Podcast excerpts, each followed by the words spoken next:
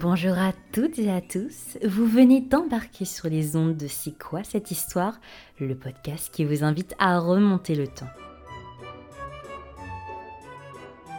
Bienvenue sur les ondes de C'est quoi cette histoire Je suis heureuse de vous retrouver dans ce nouvel épisode, toujours en compagnie de notre expert préféré. Bonjour Noémie, comment ça va? Ça va très bien, merci. Est-ce que tu as passé de bonnes vacances? Très bien, et toi? Bah oui, très bien. J'ai pu constater effectivement que tu as passé de bonnes vacances avec tes sublimes cartes postales que tu m'as envoyées. Et si vous n'avez pas la référence, je ne peux que vous inviter à goûter l'épisode 4. Bon, ça y est, la période estivale vient de se conclure et les maillots de bain viennent de rejoindre le placard pour laisser place au cartable. Et quoi de mieux qu'une rentrée scolaire pour se pencher sur le système éducatif de nos amis les Romains? Alors attrapez votre bon vieux gaffio, on va revoir notre latin. Noémie, comment est-ce que le système éducatif en Rome antique a vu le jour? Quand ont été ouvertes les premières écoles et dans quel objectif? Alors les premières écoles sont apparues à Rome vers le milieu du IVe siècle avant Jésus-Christ. Ce sont des écoles gratuites qui sont appelées les ludi, donc euh, en traduction française jeux. Leur première visée est la socialisation de l'enfant, mais également l'acquisition d'une éducation de base. Vers la fin du IIIe siècle avant Jésus-Christ, un affranchi du nom de Spirus Carvilius passe pour avoir créé le premier ludus payant. Mais les textes à propos de l'éducation sont assez rares avant le deuxième siècle avant Jésus-Christ malgré tout. Et donc au début de l'Empire, on note l'ouverture d'écoles à plus grande échelle. Et à la manière de notre système éducatif actuel, le système romain est constitué de plusieurs niveaux successifs, donc d'abord une sorte d'école élémentaire, puis l'école de grammaire et enfin l'école de rhétorique. Par contre, à la différence d'aujourd'hui, la progression de l'élève dépend de ses capacités, une facilité d'apprentissage, son intelligence, etc., et non pas de son âge, comme c'est le cas chez nous. Alors aujourd'hui en France, et ce depuis la loi Jules Ferry de 1882, l'école est obligatoire pour tous les enfants français ou étrangers résidant en France. Est-ce que l'instruction était également obligatoire pour tous les enfants en Rome antique? Est-ce qu'elle était également accessible aux jeunes filles? Tous les enfants ne vont pas à l'école, donc euh, les esclaves et enfants des familles les plus pauvres n'y vont pas, notamment parce qu'ils doivent travailler.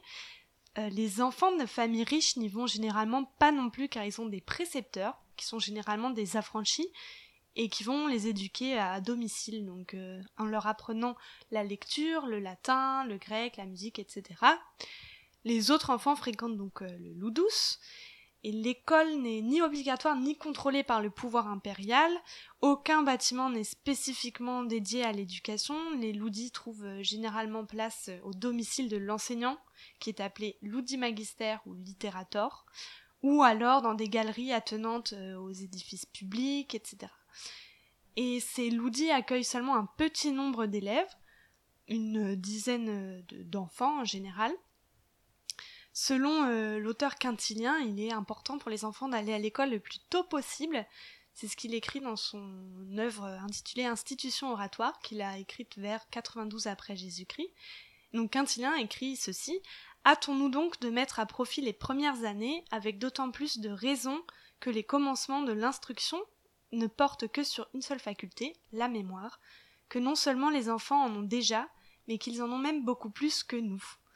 Voilà, donc euh, selon lui, les enfants doivent aller à l'école le plus tôt possible et donc le plus d'enfants possible. Alors quand on rentre à l'école, impossible de ne pas passer par l'achat de fournitures scolaires, Aujourd'hui, on possède un large choix de stylos, de cahiers, de calculettes et autres gadgets pour accompagner son instruction. Mais en Rome antique, quel matériel utilisaient les petits écoliers et écolières pour apprendre à lire et à compter? On écrit sur des tablettes de cire appelées des tabellae avec un stylet en bois, en os ou en métal, donc appelé stylus en latin.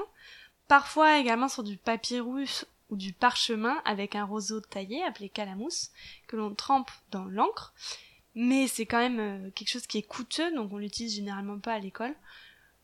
On peut aussi écrire de manière générale sur des tessons de terre cuites appelés ostraka, donc je vous renvoie euh, à l'épisode précédent, mais ça c'est généralement pas non plus utilisé dans le cadre scolaire. Euh, à propos du cartable, les écoliers utilisent une boîte appelée capsa et qui va contenir tout leur matériel scolaire, à savoir la tablette, le stylet et puis l'encre si besoin et leur déjeuner, car on reste généralement à l'école toute la journée, donc on a besoin de se sustenter le midi. Au début de cet épisode, tu nous as précisé qu'il existait, un peu comme aujourd'hui en fait, hein, l'école élémentaire, l'école de grammaire ou encore l'école de rhétorique.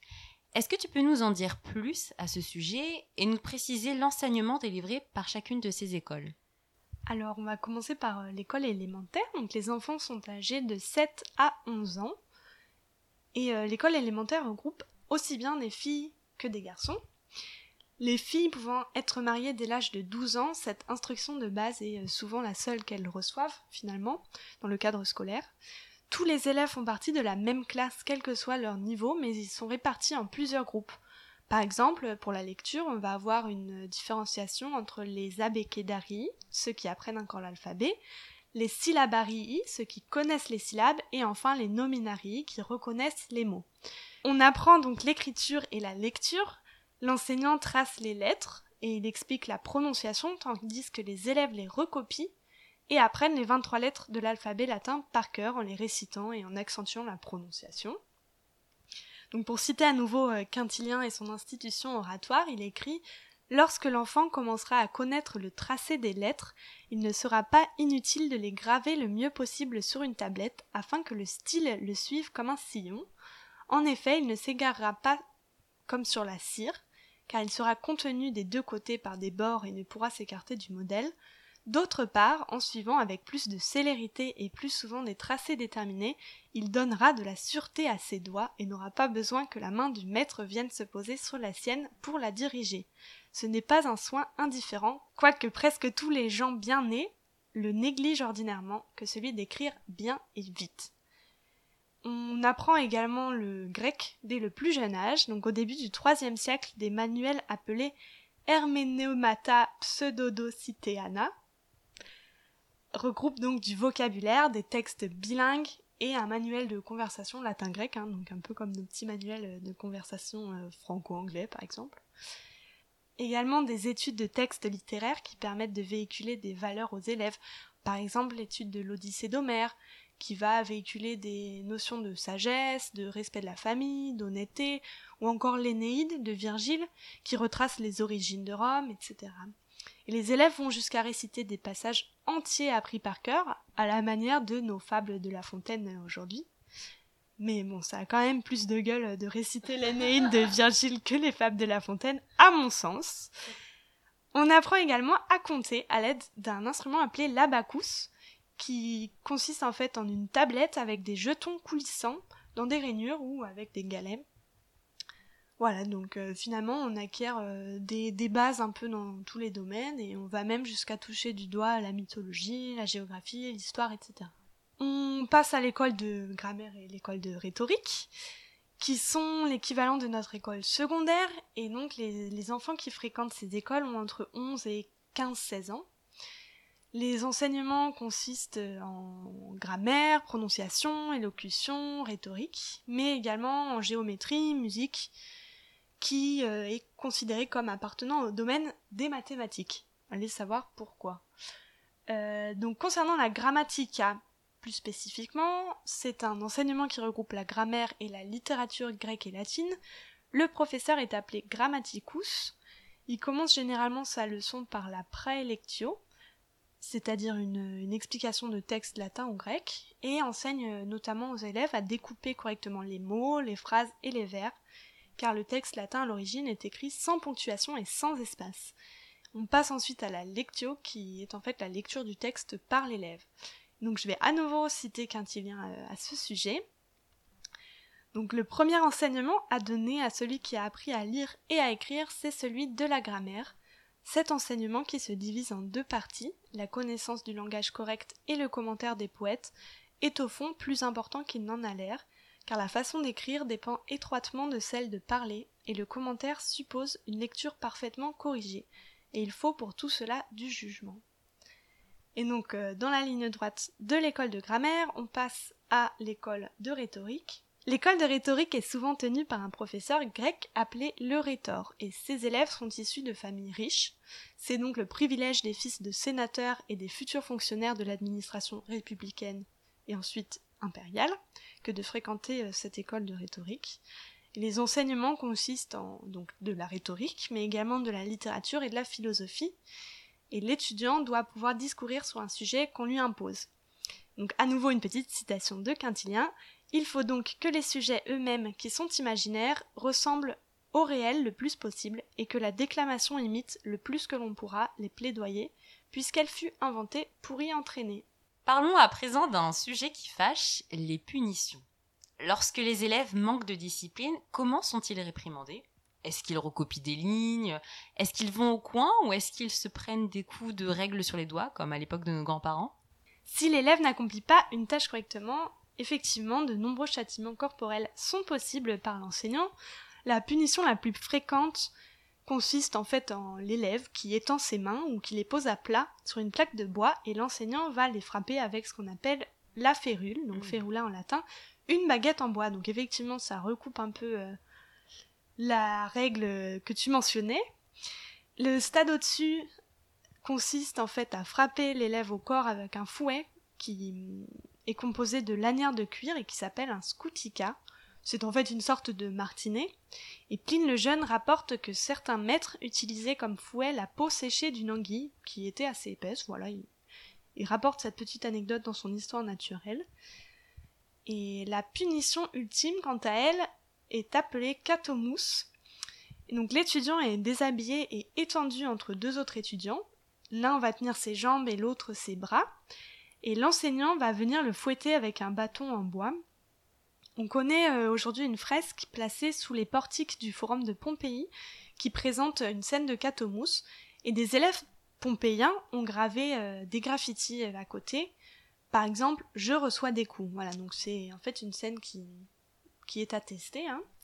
Et certains maîtres sont réputés pour leur usage fréquent de châtiments corporels, ce qu'on retrouve quand même comme attestation régulièrement chez, des auteurs romains. Par exemple, Suétone, dans son ouvrage appelé sur les grammairiens et les rhéteurs qui datent de la fin du 1er siècle après Jésus-Christ, écrit à propos d'un grammairien appelé Orbilius qui enseigna à Rome à partir de 63 avant Jésus-Christ qu'il était, je cite, impitoyable non seulement pour ses adversaires, qu'il ne perdit pas une occasion de déchirer, mais aussi pour ses élèves, comme le laisse entendre Horace lorsqu'il le qualifie de fouettard, et Domitius Marsus lorsqu'il parle de tous ceux qu'Orbilius a frappés de sa férule et de son martinet.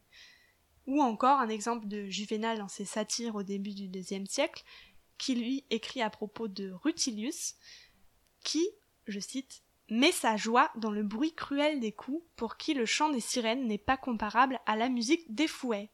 Donc les châtiments corporels étaient quand même quelque chose d'assez euh, fréquent. Ah oui, c'est tout un programme quand même, hein. c'est spécial. Est-ce qu'ils avaient tout de même droit à des jours de répit et à des vacances scolaires notamment? Alors tous les neuf jours, à l'occasion du marché, on prenait le repos dit des nandines, donc nundinae en latin, et il existait également des jours fériés au moment de grandes solennités religieuses. Concernant ce qu'on appelle nous les vacances, euh, les étudiants ou élèves avaient généralement cinq jours de repos en mars, et l'école s'interrompt pendant les grandes chaleurs de l'été, donc en général pendant quatre mois à peu près, des ides de juin aux ides d'octobre, donc autour du 15 du mois, les ides en général. Et donc cette période euh, d'oisiveté à laquelle les enfants euh, peuvent vaquer à leurs propres occupations est assez propice à des jeux comme euh, jouer aux osselets, jouer au cerceau ou encore jouer avec des animaux, donc que ce soit des pigeons, des souris, etc. Même si la structure du système éducatif romain est assez proche de celle que nous connaissons actuellement, alors hors châtiment corporel, hein, Dieu merci, L'essence de l'enseignement romain et surtout ses objectifs diffèrent de l'ambition scolaire actuelle.